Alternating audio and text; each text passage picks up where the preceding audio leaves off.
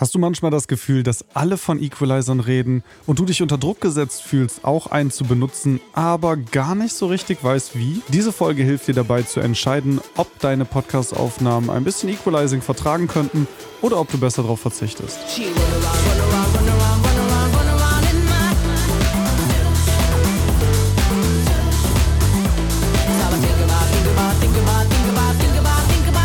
und willkommen im Podcast Studio. Ich bin Marvin und hier erfährst du alles zum Thema Podcasten. Die ersten Berührungspunkte mit Equalizern haben die meisten Leute wahrscheinlich irgendwo zu Hause oder in ihrem Umfeld. Viele kennen Equalizer aus App-Einstellungen zum Beispiel. Spotify bietet einen irgendwo vergraben in den Einstellungen. Du findest aber auch zum Beispiel in Programmen wie VLC Player, wenn du öfters Videos auf deinem Rechner guckst. Oder aber auch in den Windows-Einstellungen. Früher die MP3-Player hatten immer einen. Oder aber in deinem Auto. Die ersten Erfahrungen, die die meisten mit dem Equalizer dann gemacht haben, war ein bisschen hier und da dran rumzudrehen und die Regler oder Knöpfe zu verstellen, dann irgendwie nicht ganz so zufrieden zu sein und irgendwie wieder aufzugeben. Mit den Tipps, die ich dir heute gebe und auch in der nächsten Folge, wirst du aber auf jeden Fall das Thema Equalizing viel besser verstehen und am Ende entscheiden können, ob du einen Equalizer für deine Podcastaufnahmen benutzen solltest, ob du darauf verzichten kannst und was am Ende eigentlich dabei rauskommen soll. Ich habe diese Episode außerdem in zwei Teile geteilt. Im ersten Teil heute beschäftigen wir uns mit Equalizing im Allgemeinen. In der zweiten Folge werde ich dir dann konkrete Anwendungsbeispiele zeigen mit Hörproben, damit du einmal hören kannst, wie es dann letztendlich in der Aufnahme klingt, je nachdem, was man verändert verändert und was nicht. Doch fangen wir mal ganz am Anfang an mit den Basics. Ich habe zum Thema Equalizing auf meinem Blog schon mal einen Beitrag geschrieben. Den kannst du gut nach dem Hören dieser Folge einmal lesen, um das, was ich dir heute erkläre, noch einmal zu verinnerlichen, denn da ist alles nochmal zusammengefasst. Den findest du verlinkt in den Show Notes bzw. in der Beschreibung unten ähm, kann ich dir nur empfehlen, einmal reinzulesen.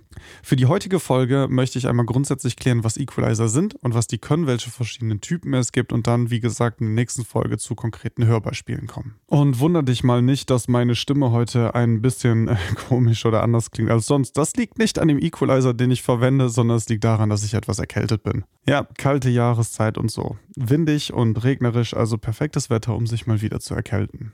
Doch kommen wir zum Thema Equalizer. Unser menschliches Ohr kann Frequenzen zwischen 20 Hertz und 20.000 Hertz oder 20 Kilohertz hören. Das ist der Bereich, den unser Ohr hören kann. Mit zunehmendem Alter wird er ein bisschen kleiner, also vor allem in den oberen Frequenzen, da verschwinden ein paar. Das ist nicht weiter schlimm, sondern ganz natürlich. Und da kann man auch nicht wirklich was gegen machen. Aber grundsätzlich können wir von 20 Hertz bis 20 Kilohertz hören. Das heißt, ein Equalizer arbeitet auch genau in diesem Frequenzspektrum.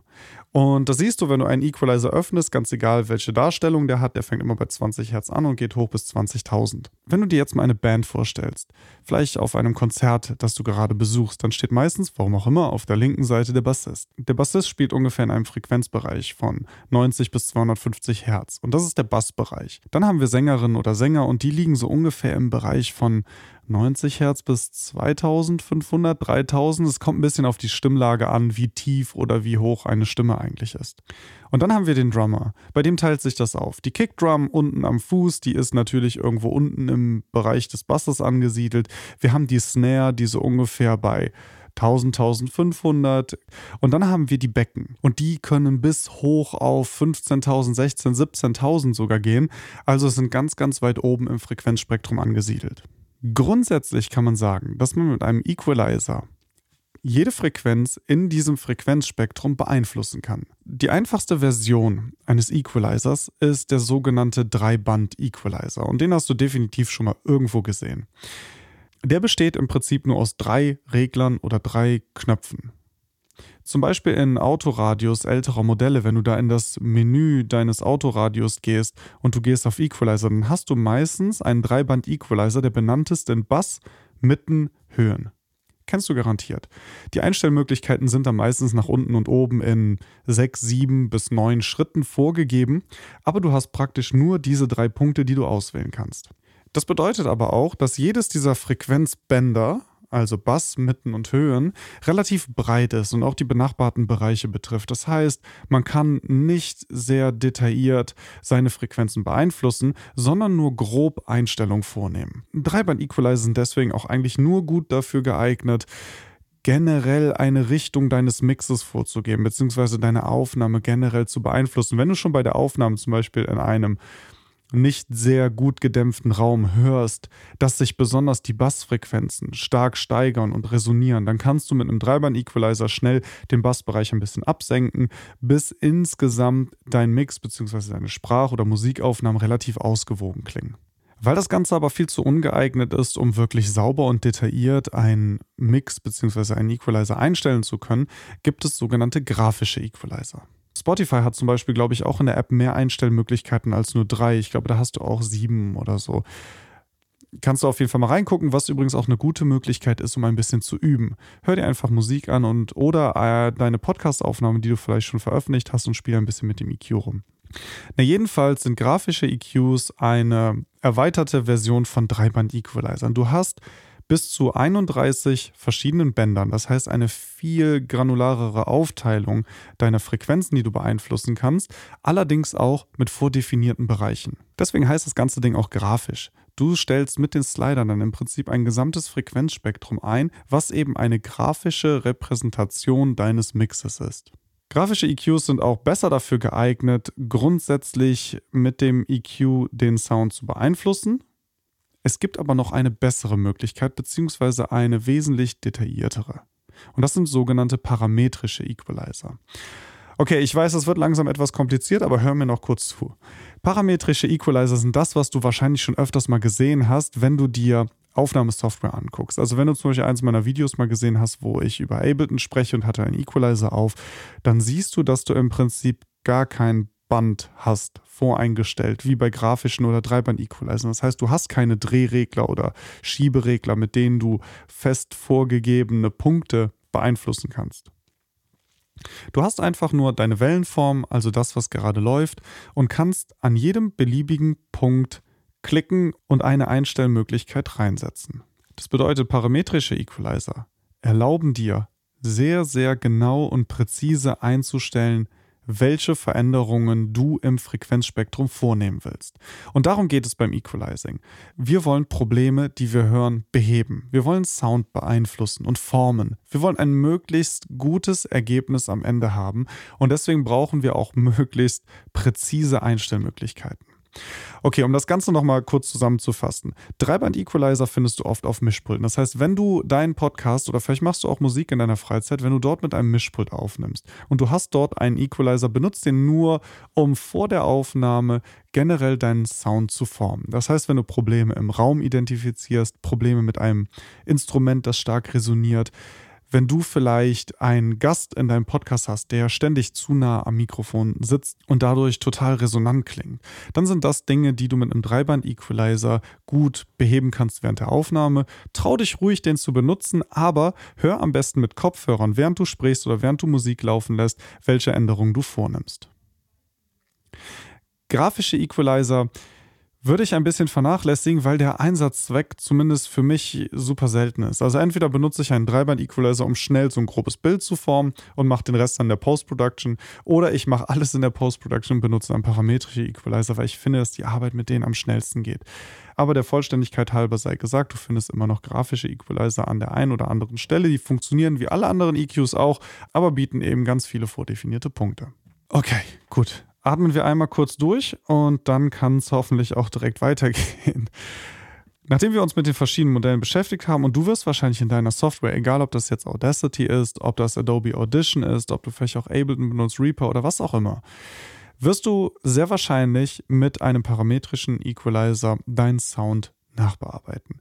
Das heißt, du wirst ihn öffnen und du wirst vor deiner Wellenform sitzen und denken, alles klar, ich klicke jetzt Punkte rein, aber was bedeutet eigentlich der Rest? Was bedeutet da eigentlich Gain oder Q? Und das klären wir jetzt mal an der Stelle. Als allererstes Frequenz ist klar, das ist die Frequenz, die du auswählen möchtest. Und da kannst du nochmal sehr, sehr genau vornehmen, welche Frequenz du eigentlich behandeln willst. Der nächste Wert nach der Frequenz, die wir ausgewählt haben, wäre dann Gain.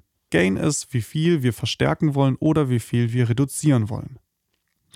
Die meisten Gain-Einstellungen in eigentlich allen parametrischen EQs gehen von minus 15 dB bis plus 15 dB. Das bedeutet, hier stellst du ein, wie stark du eine Frequenz anheben willst oder wie stark du eine Frequenz absenken möchtest. Mit Frequenz meine ich natürlich auch einen gesamten Frequenzbereich. Also du entscheidest den Punkt, den du gesetzt hast, wie hoch du den ziehen willst oder wie tief du ihn halten möchtest.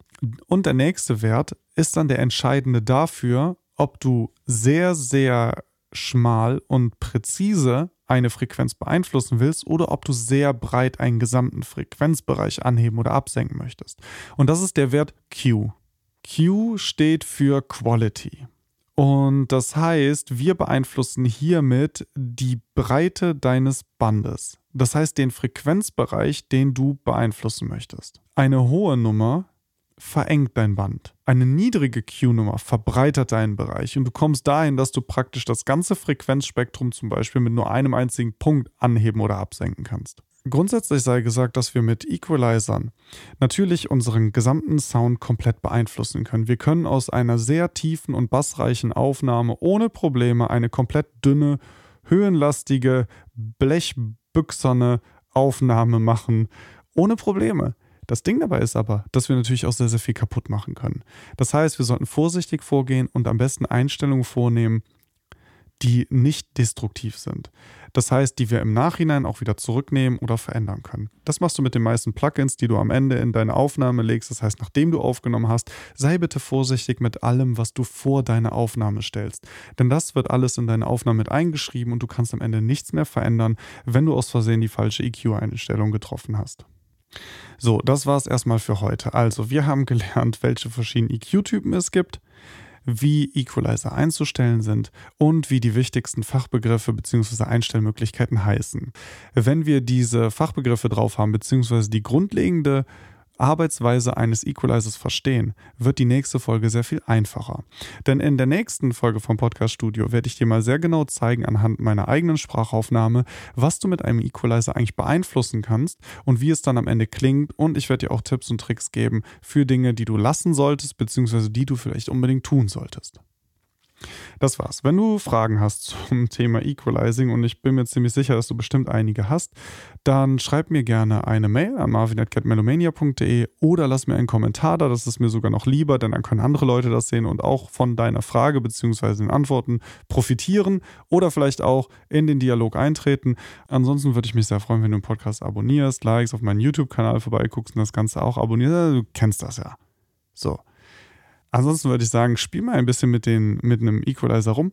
Öffne Spotify, wenn du Spotify benutzt, Apple Music auch. Apple bietet auch einen Equalizer in iOS. Und mach ein bisschen Musik an, hör ein bisschen Musik, spiel mit dem Equalizer rum, krieg ein bisschen ein Gefühl dafür, welche Frequenzen, welchen Tonformen. Und am Ende kannst du sehr, sehr selbstbewusst mit einem Equalizer umgehen und deine Stimme und deine Aufnahme noch ein Stück besser machen. Bis nächste Woche. Ich freue mich drauf. Mach's gut.